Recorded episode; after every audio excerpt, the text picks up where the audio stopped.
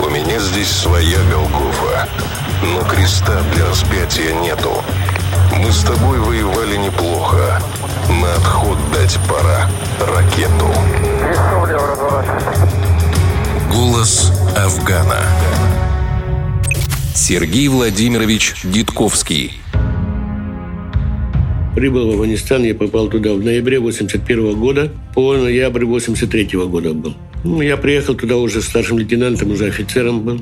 Попал сначала в Кабул, мотострелковый полк. Ходили на операции в саперную роту, сам закончил инженерное училище, сам сапер. Война то есть война, никуда не денешься. У нас был приказ, мы должны и были идти выполнять этот приказ. И никто не думал, там, что ранят тебя, убьют или что. Ты должен выполнить приказ. Солдаты, которые были там, старослужащие, они внимательно смотрели за своими молодыми ребятами, которые пришли попозже. И они первыми шли на боевые действия, а этих учили, как должно быть. И они их отставляли в стороночке, чтобы никто из молодых ребят не пострадал во время боевых действий.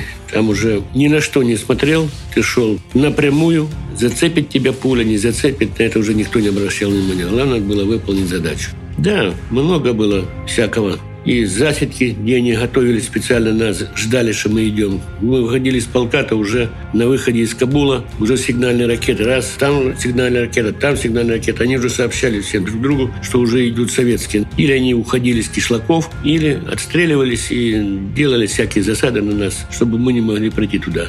Там мы были не то, что сказать, предоставлены сами себе, а просто мы были самостоятельными людьми, которые каждый принимал решения. Ты уже действовал по обстановке, где, что, куда, как. И, соответственно, уже и солдаты были такие, что они прекрасно понимали, если они не будут слушать нас, мы их не научим, то они тоже домой могут не вернуться.